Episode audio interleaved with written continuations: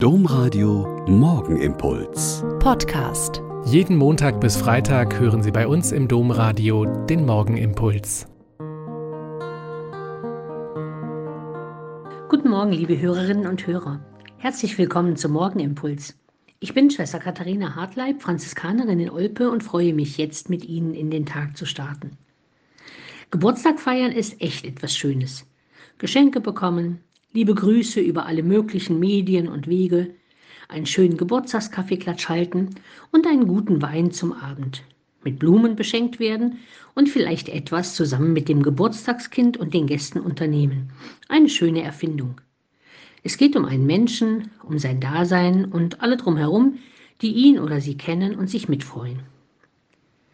Heute feiern wir den Geburtstag der Gottesmutter Maria, und wenn ich mir alle Lesungen und das Evangelium anschaue, geht es eigentlich nie um sie, sondern immer um ihren Sohn Jesus Christus.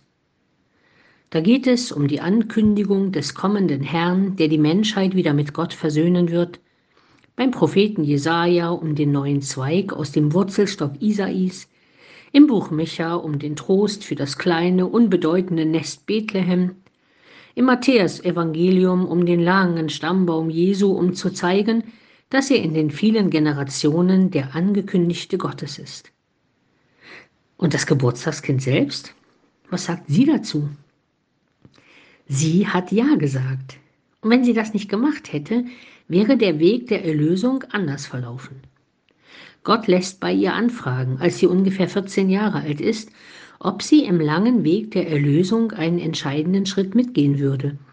Und sie ist eine starke, glaubende junge Frau, die nicht zur Ja-Sagerin wird, weil sie zu allem Ja und Amen sagen muss, sondern weil sie will und dem Engel nach allem Bedenken und Klärungen ihr deutliches und klares Ja als Botschaft in die Hand gibt.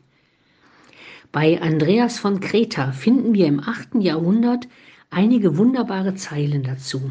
Er schreibt, So singe und tanze also die ganze Schöpfung und trage etwas bei, was des Tages würdig ist. Der heutige Tag werde ein gemeinsames Fest für Himmel und Erde.